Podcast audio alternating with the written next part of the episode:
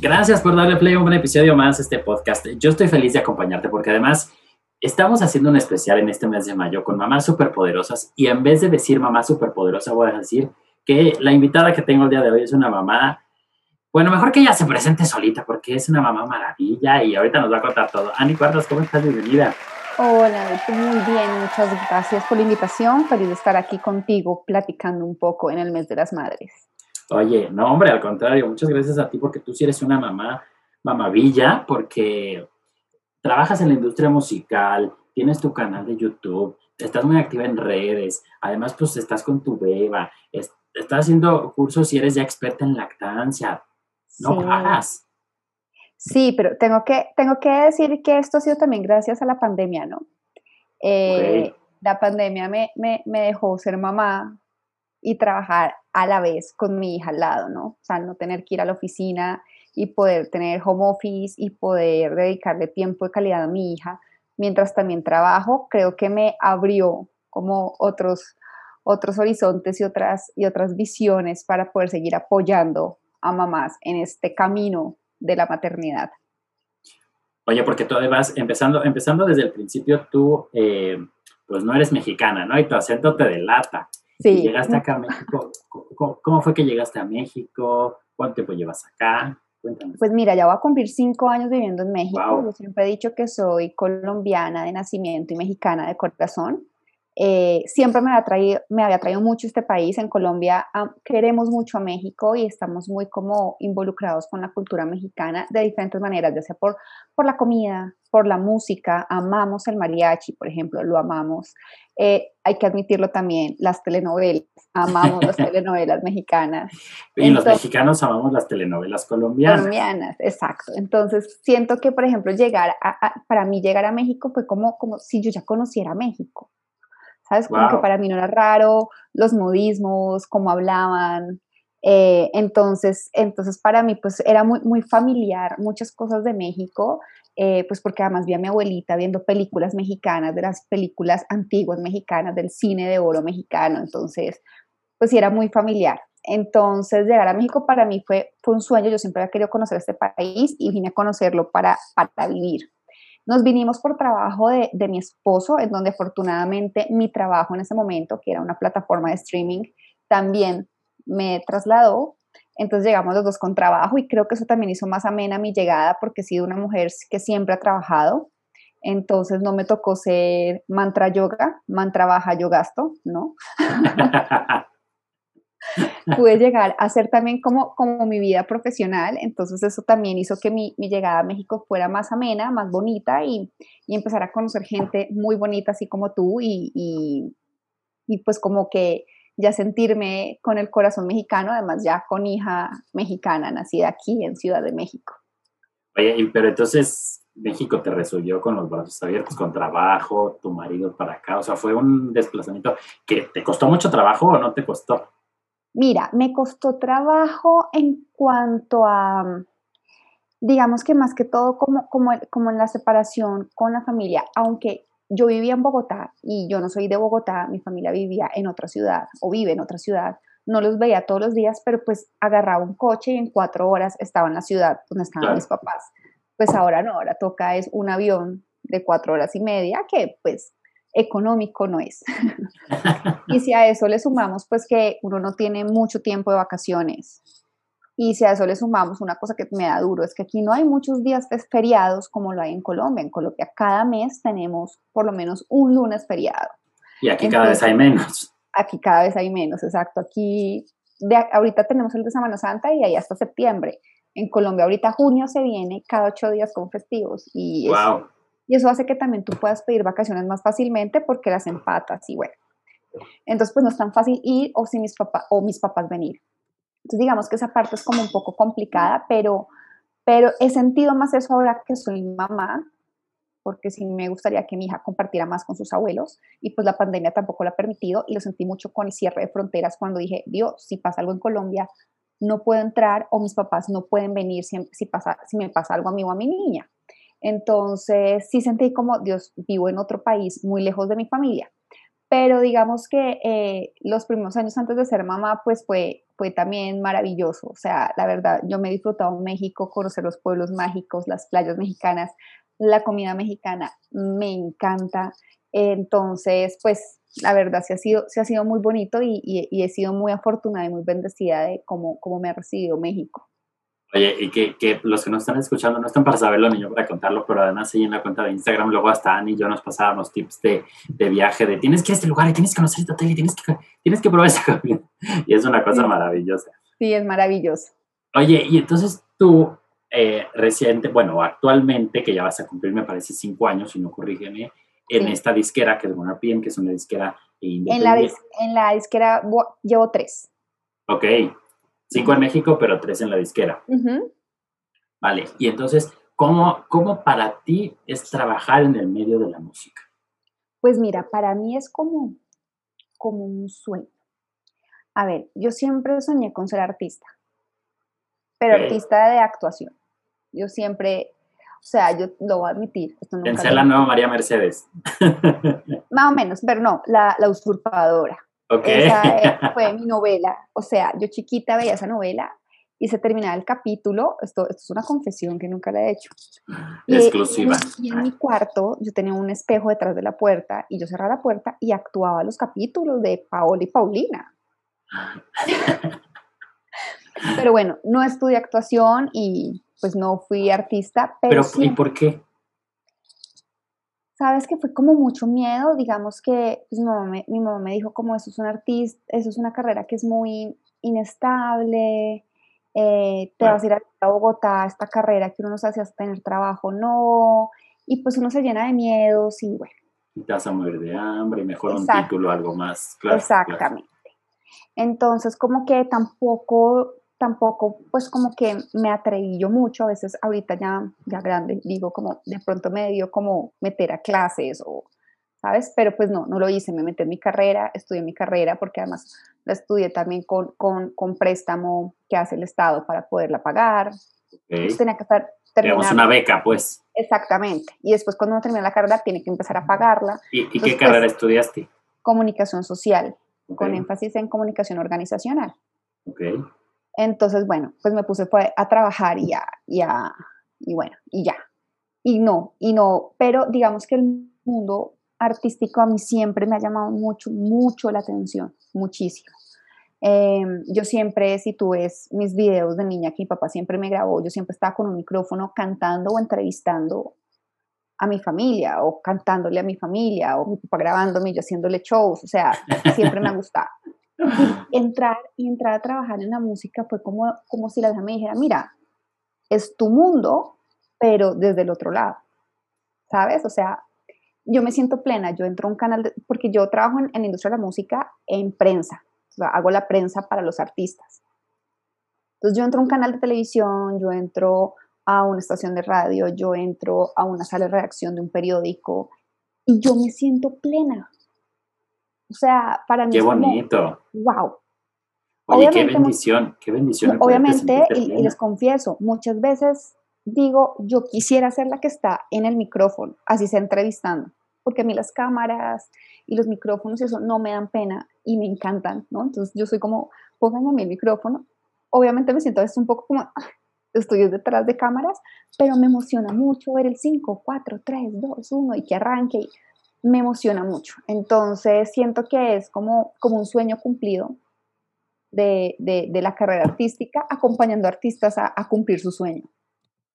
Qué maravilla. Oye, lo que te iba a decir, que, que, pocos, y me incluyo, tenemos la fortuna y la suerte, la bendición, como le quieras llamar, de amar y de, de dedicarnos a algo que nos llene, que nos complemente y que sobre todo nos, nos sintamos plenos, ¿no? Porque justamente tú y yo nos conocimos justo trabajando en esta industria y de aquí fue donde, donde nos hicimos amigos y hasta tips en Instagram y demás.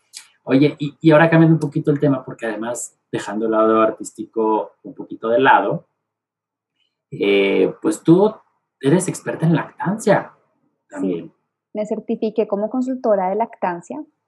Eh, porque lo hice? Porque, bueno, digamos que la maternidad también como que me ha abierto a ver otras, otras, otros gustos y otras pasiones. empecé en mis redes sociales a compartir cosas de la maternidad y me empecé a dar cuenta que muchas mamás que ya me seguían porque eran amigas o que me empezaban a seguir por temas que yo compartía maternidad, em, me, me, empezaron como a hacer muchas preguntas, empezaron a ir, digamos, a la pediatra que yo recomendaba, empezaron a ir al sleep coach que yo recomendaba y yo como, oye, o sea, no, o sea, yo no tengo en este momento 10.000 seguidores, pero las casi 3.000 me creen, ¿sabes? O sea, si me siguen es porque me creen. Entonces me empecé a dar cuenta que, por ejemplo, yo estaba viendo televisión con mi esposo, súper felices, concentradísimos, y de repente una mamá me escribía en Instagram y yo paraba todo por responderle, por ayudarle, por mandarle el tip, por mandarle el contacto, por mandarle el teléfono. Y dije, me está apasionando ayudar a otras mamás. ¿Por qué? Porque cuando tú inicias la maternidad o en el proceso de ser mamá, hay muchos miedos, hay muchos retos, hay, hay, hay muchos cansancios, hay muchos llantos, hay muchas alegrías. Entonces, hay muchos cambios sobre todo. Entonces, me apasiona poderlas acompañar y ayudar. La lactancia para mí fue muy retadora. O sea, yo casi tiro la toalla y digo, no, no puedo con esto. Pero afortunadamente al mes y medio de estar lactando, me enamoré de la lactancia, me di cuenta de todos los beneficios para mi hija y y me empecé a dar cuenta que, quería yo ayudar a las mamás en esto porque sabía que la lactancia es el primer reto que tú te encuentras cuando te tienes a tu bebé en tus brazos. Pero pues para hacerlo lo tengo que hacer bien, no solamente por lo vivido, porque cada bebé es un mundo aparte. Entonces me metí a, un, diplomado aquí en México, eh, que es, aquí, es el que está aprobado aquí en México para ser consultor de lactancia. Eh, y nada, pues me, me, me, certifiqué, hice todos los estudios, pruebas, exámenes, todo. Me certifiqué, me llegó mi diploma, mi tarjeta de certificación. Y estoy oficial, papelito habla como Exactamente, exactamente. y, y a mis mamás me encanta combinarles la parte de experiencia con la parte académica y, y, siento que por eso también ha fluido mucho porque se encuentran también con una mamá que también dijo, qué horror lactar al principio. Claro, y, y, además, no solamente que te, estás convirtiendo en un ejemplo a seguir, sino que lo estás viviendo tú y lo viviste tú, entonces lo puedes, lo puedes vivir de manera propia, o sea, lo experimentaste en tu propia carne y lo puedes, puedes aconsejar, porque muchas veces, imagínate si yo me pongo aquí solo a hablar de lactancia, pues obviamente no me va a creer porque ni siquiera ni puedo ser ni sería mamá, pero, pero no podría hablar de lactancia. yo, por ejemplo, eh, mi hija tiene un año y cuatro meses y sigo lactando porque estoy esperando que me vacunen para ver si le paso los anticuerpos eh, por medio de la leche, pero a la vez, pues tengo todos los recuerdos muy frescos. O sea, hace un año yo tenía una bebé de tres meses, entonces tengo los recuerdos muy frescos y eso hace también que yo pueda, que yo pueda también como entender a las mamás cuando me dicen, no puedo más. Claro. Tengo mucho sueño. Oye, pero además, hay muchos mitos alrededor de la lactancia, ¿no? Que si sí, que si no. ¿Hasta qué edad es lo recomendable que una mamá deje de darle el alimento que ella produce? La Organización Mundial de la Salud dice que como alimento único los primeros seis meses de vida. De ahí que empiezan alimentación complementaria, o sea, la introducción de huevo, avena, manzana, plátano y demás. De ahí, de los seis meses a los dos años es la recomendación de la Organización Mundial de la Salud. Yo siempre le digo a las mamás, tratemos de llegar a los seis meses, eh, empecemos la alimentación complementaria y de ahí hasta que mamá o bebé decida. Porque mi, acompañamiento a la lactancia siempre va también, yo aconsejo, según lo que me enseñaron en la academia, según los estudios científicos y demás, pero cada mamá debe hacer lo que le dé paz porque igual a mamá, feliz, mamá feliz igual a bebé feliz. Entonces, eso hace que yo les digo, yo les dije, yo tenía, yo tenía como meta seis meses y empecé la alimentación complementaria y me empecé a dar cuenta que ahí tomaba menos leche y pues ahora toma dos veces al día leche, entonces pues no me interfiere mucho en mi vida, en mi sueño, en, en mi nada y, es más fácil que ponerme a dar biberón. ¿Y hay algún, eh, cómo decirte, hay cierta cantidad de leche que es recomendable darle a un bebé? leche materna?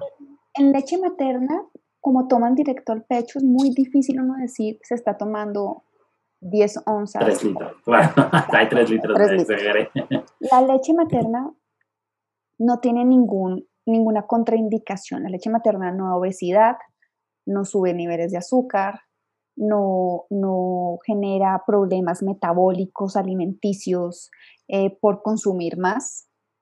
Entonces, lo, por ejemplo, en la edad que tiene mi hija, que es un año y cuatro meses, lo recomendable son 16 onzas de leche materna al día.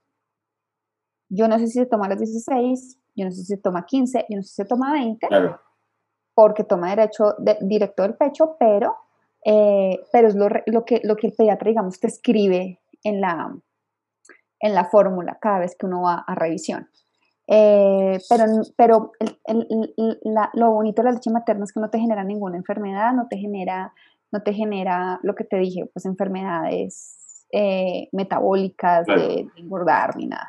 Y que además tú puedes seguir haciendo tu vida prácticamente normal, ¿no? O sea, puedes seguir haciendo ejercicio, o sea, no interfiere, no hay nada que interfiera con nada. Tú puedes hacer ejercicio, tú puedes comer todo, obviamente hay contraindicaciones como el alcohol, eh, la cafeína, pero de resto, de resto tú puedes comer todo. Es que eso, eso, es, lo, eso es lo que pasa con la, la, lactancia, lo que decías tú de los mitos. Hay muchos mitos, sobre todo que yo siempre he dicho, las peores consejeras en la lactancia son, uno, las abuelas, dos, y abuelas entran tías abuelas, ¿sabes? O sea, Familiares directos. Muchas enfermeras de los hospitales que no están capacitadas en la lactancia y que obviamente lo más fácil cuando tienen un bebé en un cunero es darle fórmula porque quedan dopados del azúcar y, se, y, de la llenura y se quedan ahí dormidos y es mucho más fácil para ellas. No molestan. No molestan, exacto. Eh, y pues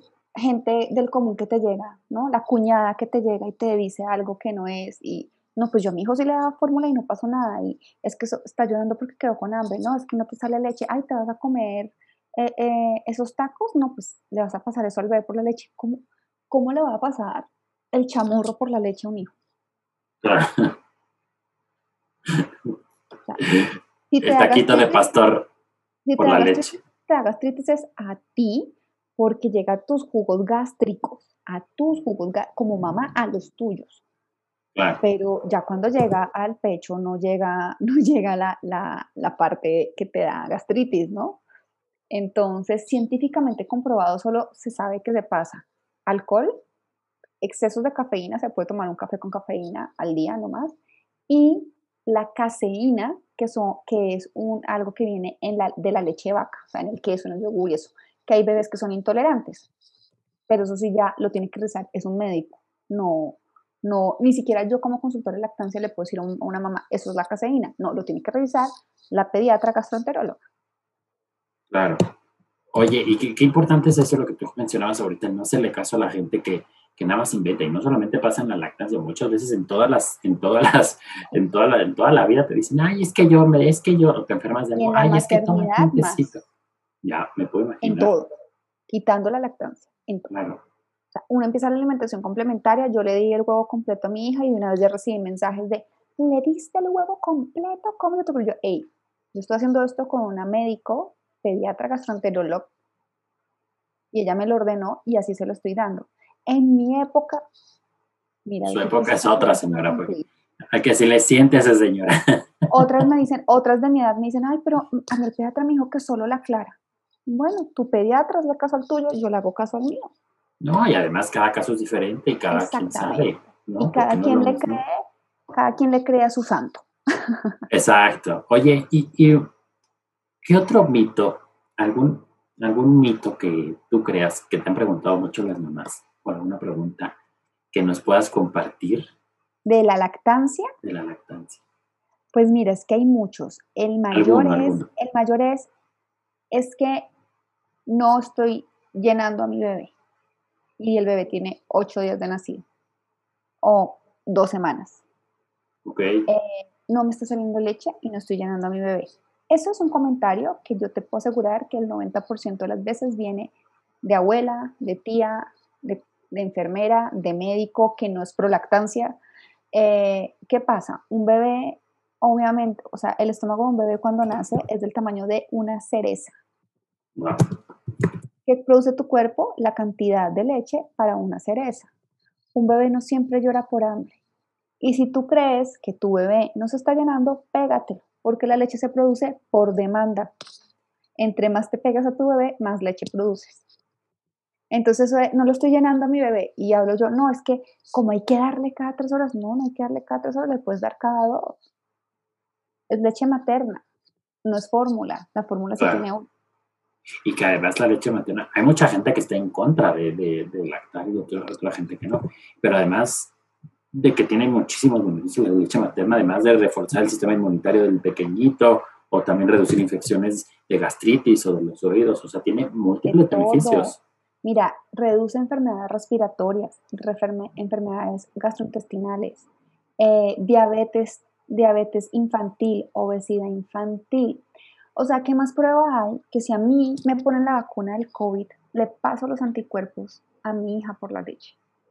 Wow. O sea, ¿sabes? Es oro líquido. Claro. Porque a mi niña, todavía no entra en el plan de vacunación entonces, y pues ni siquiera hemos entrado nosotros, imagínate. lo, que, lo, que, lo que nos falta, pero bueno, ese, ese, ese tema lo dejamos para Eso es otro tema. Pero entonces, imagínate, entonces, por ejemplo, digamos, si yo ahorita estoy con un virus que no me he dado cuenta, no digamos que es COVID, una gripe cualquiera, tengo el virus en mi cuerpo. Mi cuerpo ya sabe que, tiene, que tengo un virus y en la leche ya le empieza a pasar los anticuerpos a mi hija para que mi hija tenga las defensas de pelearle ese virus porque mamá está en contacto con ella. Pero lo más impresionante, mi hija tiene un virus, por ejemplo. Cuando yo me, yo todavía no, no sé, o sea, apenas lo estoy incubando. Cuando ella se pega al pecho por medio de la saliva y del pezón, le manda el mensaje a mi cuerpo que hay un virus y saco los anticuerpos para ese virus. O sea, cuando mi hija tenía como 7, 8 meses, se me enfermó de una gastroenteritis viral. El doctor me dijo, es virus, no, no, hay antibiótico ni nada, pégatela al pecho, lo que ella pida. Mira, en dos días ella estaba perfecta. Perfecta. Lo único que le di como dos veces al día, porque ni siquiera tuve que ser seguido, fue pues un acetaminofén eh, pero el resto, ningún otro medicamento, ni diarreico, nada. Todo fue a punta de leche materna. No, hombre, que, no, es que con esa prueba, ¿qué otra cosa quieres? Ahora entiendo por qué te nació el amor hacia la lactancia. Exactamente. Oye, ¿y cómo combinas tú tu parte de justo de ser mamá, de, ser ya consultora, con, la, con el trabajo? ¿Cómo, ¿Cómo te organizas? Porque hay ser difícil. O sea, la ventaja del home office de estar en tu casa, de poder educar a tu niña, de poder estar con ella, darle tiempo de calidad, pero a su vez, pues hace complicado porque tienen miles de cosas que hacer todo el día. Claro, es muy difícil, es muy difícil y hay días, obviamente, pues tú sabes que laborales, hay días de pico de más alto trabajo, hay días de menos, como que, que, no es que esté a menos trabajo, sino que están un poco más suaves, porque cuando uno tiene muchas llamadas se le atrasa a uno todo lo, como la talacha que tiene que hacer Entonces... Porque además en el home office no hay horarios. No hay horarios, o sea, no hay horarios. Y ahorita acabo de terminar una llamada casi a las 7, o sea, no hay horario. Eh, si pues nuestros jefes nos están escuchando, esto lo hicimos después de nuestro horario laboral. Exacto, eso te decir, no. Me organizo mucho con las mamás pacientes que tengo en, en atenderlas a hora extra laboral o a hora de mi comida, o sea, como con ellas. Les digo, bueno, voy a estar aquí y tengo ahí espacio, platiquemos. Exactamente, platiquemos. Que o sea, que tú estás ya dando, tú estás dando ya consultas y la gente sí, te puede ya contactar y si tienen alguna duda te pueden escribir y sí. las consultas. Exactamente, me pueden escribir por Instagram, por WhatsApp eh, y ahí yo las atiendo. O sea, pues... Echa para decirnos cuáles son tus redes, tu canal de YouTube, tu Mira, mi, mis redes es, pues Instagram es arroba mujer mamavilla como la villa de una mamá. en vez de eh, maravilla, mamá villa. Exactamente. Y eh, bueno, y ahí les comparto todo. Tengo un blog que se llama Mujer Mamavilla también, que ahí les comparto muchos tips, recomendaciones. Ojo, yo no solamente comparto cosas de lactancia, obviamente la lactancia es mi foco porque es mi expertise ya como más fuerte, pero también les comparto cosas de productos que me han funcionado, tips que me, que me dieron y que me funcionaron. Y lo que siempre le digo a las mamás es, tomen lo que les parece y lo que les funcione. Yo solamente les comparto de corazón por si alguna otra mamá le puede servir esto, ¿no? Claro, y eh, vives de tu, experiencia y desde lo que te pasó a ti, lo que conoces. Exacto, los martes tengo Mujer Mamá Villa Tips, que subo una foto en el Instagram o video o algo con algún tip de mamá. Hoy, por ejemplo, el tip era que me hice una selfie con mi hija y yo estaba haciendo así. Pues yo al hacer la selfie, cuando la veo, me di cuenta que mi hija me estaba mirando fijamente haciendo la misma cara. sí, sí, sí, vi la foto, me encanta. la foto.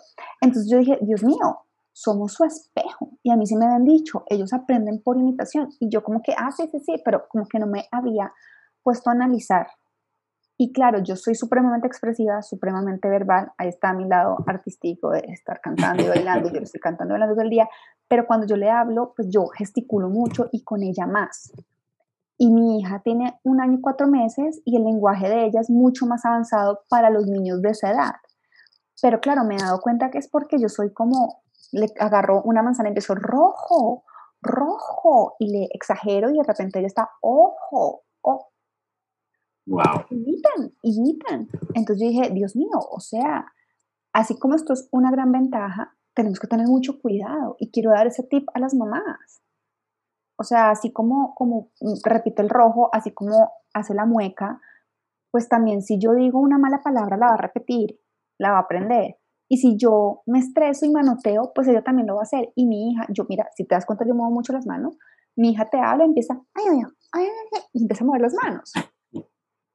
¿Y qué hace? Y, me, y se voltea y me dice, no, no, como le hago yo a ella, cuando le digo que no. Qué fuerte. Justamente era lo que te iba a decir, que si le dabas un tip a, algunas mamás que nos están escuchando, pues ya no te ese tip, que, que tengan, tengan mucho cuidado, porque también, mira, o hilándolo al tema, los niños también maman lo que hacen las mamás. Son esponjas, son esponjas y les encanta hacer lo que uno hace. Lo que yo me he dado cuenta es que mi hija cuando hace algo que yo hice, por ejemplo, repite una palabra que yo dije, eh, agarra el papel, fuimos a pagar algo y agarra el papel de la cuenta y se va con el papel. Esas cosas como de adulto, como que, que son mías y yo se las paso, tú no sabes la cara de plenitud de ella de tengo el recibo de mi mamá que ella ahorita tenía en la mano. O sea, no le importa el juguete, la muñeca, no, el recibo de mi mamá que tenía en la mano. Tengo el celular, porque claro, obviamente esto es una herramienta de trabajo, entonces yo estoy pegada a esto todo el día.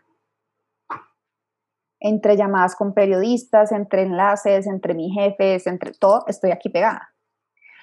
Con mis pacientes, todo. Entonces ella quiere el celular de mamá. Y ella ve el computador y pone las manos y hace así y ve los audífonos y ya sabe que es para ponérselos en la cabeza. Sin yo les enseñado, pero me ha visto. Ya, está pequeñita. Pues, está muy pequeñita, está muy pequeñita, pero no podemos subestimarlos porque son esponjas. O sea, ella ha aprendido cosas sin que yo se las enseñe. Por ejemplo, cuando sacó el perro a, la calle para que haga pipí, em, le digo yo a mi niña, bye, y cierro la puerta y me voy. Pues en estos días que ya aprendió a caminar, arrancó y se fue para la puerta, se volteó y me dice, bye, y yo así como, entonces son esponjas. Y ese sí es un consejo a las mamás y a los papás que, que, que nos estén escuchando ahorita, que es como, oigan, tenemos que tener mucho cuidado porque son esponjas y si no queremos que repitan patrones que no nos gustan de nosotros mismos, tenemos que estar conscientes de por lo menos no serlos delante de ellos. O sea, si a ti no te gustan tus reacciones cuando estás de mal humor, pues no las hagas delante del niño porque las va a hacer igual después. Y al rato te, estás viendo en un espejo. Son nuestro espejo. Son nuestro espejo. O sea, como ella regaña al perro que le dice no, ella porque regañas al perro no, es como le digo yo a ella el no cuando está haciendo algo que no quiero que haga. Qué fuerte. ¿tú crees que, digo, además de que los niños absorben y son esponjitas y además son nuestros espejos y todos están aprendiendo justo como nos dices, ¿crees eh, definitivo que la lactancia además también te genera un vínculo especial con tu hijo, además de todos los beneficios eh, que ya nos dijiste. Sí, el vínculo emocional es muy fuerte.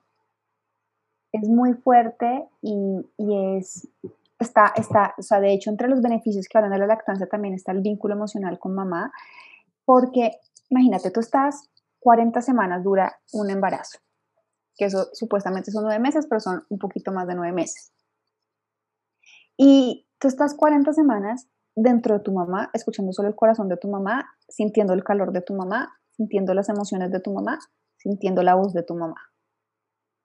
Con tu mamá para arriba y para abajo. Te sacan a este mundo. Cuando te pegas al pecho, ¿qué sientes? Aparte que estás comiendo y llenándote. El calor de tu mamá, el corazón de tu mamá, la voz de tu mamá. Y sincroniza la respiración con la de la mamá. ¡Wow!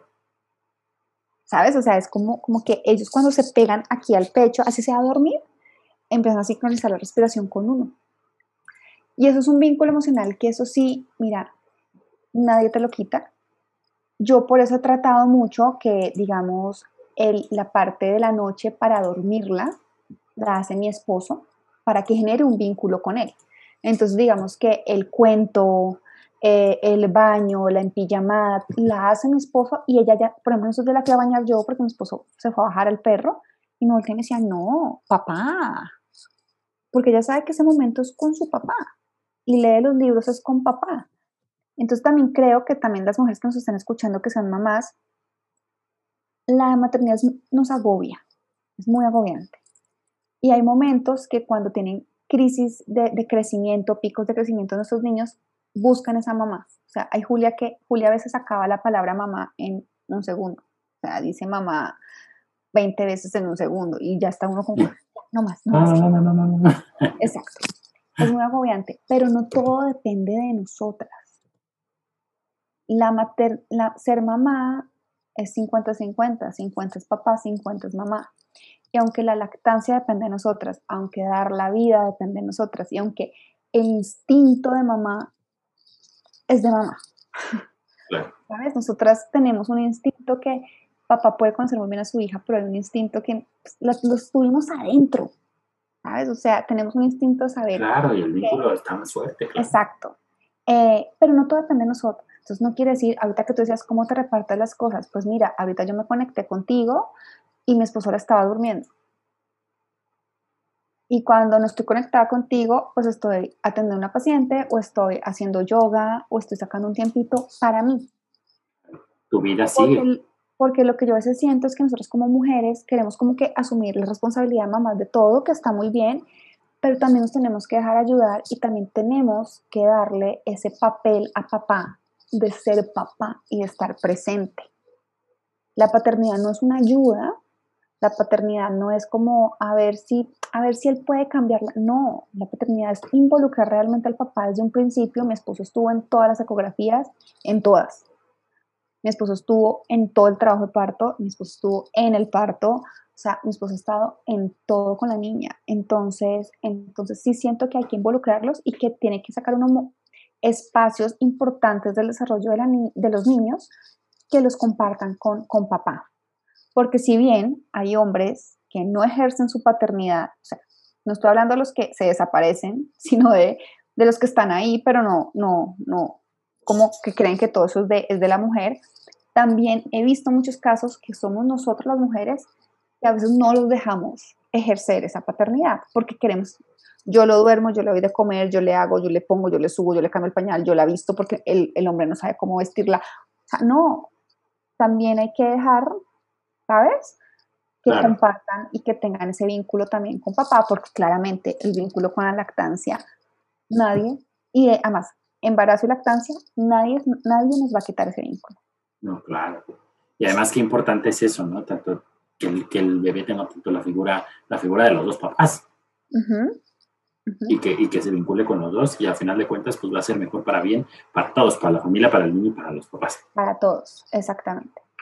Oye, Ani, pues te queremos agradecer muchísimo, no te quiero quitar mucho más tu tiempo, te quiero agradecer mucho por haberme acompañado, por habernos ilustrado un poco sobre estos temas y sobre todo, eh, pues felicitarte por todos los proyectos que tienes, por el ser una mamá ejemplar, felicitarte por el próximo Día de las Madres. Y, Gracias. Mi pues, segundo Día de las Madres. Exacto. Y eh, pues recuerda a nosotros tus redes sociales donde te pueden encontrar, pues mira, pueden seguir. Instagram es arroba mujer mamavilla ahí me encuentran, ahí podrán ver cuando compartan mis videos en YouTube, mis cosas en el blog. Eh, y pues nada, yo quería agradecerte a ti por la invitación, qué bonito espacio, qué bonito como homenaje a las que somos mamás. Y, y pues lo que necesiten, saben que me pueden contactar. Eh, ser mamá es es un reto. Ser mamá que trabaja es un reto aún mayor porque lastimosamente también estamos en una sociedad que creen que, que cuando somos mamás ya no vamos a ser igual de productivas y se equivocan, somos mucho más productivas porque ahora tenemos una cría que mantener. Una razón más para echarle Exactamente. Eh, pues estamos en una sociedad donde un gobierno pone una licencia de maternidad de dos meses, o sea, creen que uno a los dos meses está apto para ir a, trabajar y eso es como, a ver, o sea, el bebé ni siquiera sostiene la cabeza. Eh, y eso va en contra también de la lactancia porque cuando tú vas a la oficina muchas mamás dejan de lactar porque es una chamba aún mayor tener que estar uno encerrándose en cuartitos para sacarse leche y que todo el mundo en la oficina esté mirando como que está haciendo esta loca. Claro. Em, entonces sí, es, es, es, es, un reto, sobre todo lo que te digo, en esta, en esta sociedad que ni los gobiernos nos, nos apoyan para, para lactar, para, para ser mamás por lo menos unos seis meses y así volver a trabajar sobre todo por el bienestar del bebé, ni siquiera lo hablo tanto por la mamá, sino por el bienestar del bebé para asegurarle por lo menos los seis primeros meses de lactancia exclusiva. Eh, pero pues nada, las mujeres no estamos solas, contamos con, con muchas ayudas, hay que apoyarnos mucho de nuestra pareja, eh, de la persona que esté con nosotros, o sea, no estoy diciendo que tiene que ser papá, sino la persona que nos acompañe, eh, puede ser nuestra mamá, nuestra tía, ¿sabes? O sea, la pareja es muy, muy, muy, muy importante y ser, y siempre, y siempre he dicho que, en la maternidad pues hay que dejarnos a veces ayudar, tomar, vamos a recibir muchos consejos, vamos a recibir muchos tips, tomar lo que va con nuestro estilo de vida y creencias y nos dé paz, y lo que no, dejarlo ir y no sentirnos culpables porque no va con nosotras. Eh, mamá tranquila, bebé tranquilo, mamá feliz, bebé feliz, y pues nada, seguir, seguir eh, eh, eh, en el mundo, pues criando ahora estos nuevos seres humanos un poco más justos y un poco más realistas con, la sociedad, ¿no? Más, más iguales, más... Ay, sin, tanto, sin tantos videos de clases sociales ni, ni estigma. Yo lo que menos quiero que mi hija tenga son estigmas en la cabeza. Qué padre. Y ojalá haya muchas más mamás como tú. Te felicito, te doy las gracias de todo corazón. Y eh, ahí estaremos muy pendientes de todo lo que, lo, que nos subas en las redes, porque de verdad síganla porque da muy buenos tips. Yo que no sé nada, me emociono con los tips que da. Imagínense ustedes que son mamás o papás, los, los tips que les va a funcionar y los tips que les van a ayudar. Pues muchísimas gracias, Ani. gracias a ti. Y nos vemos muy pronto. Así es, espero que sí, que la próxima no sea virtual.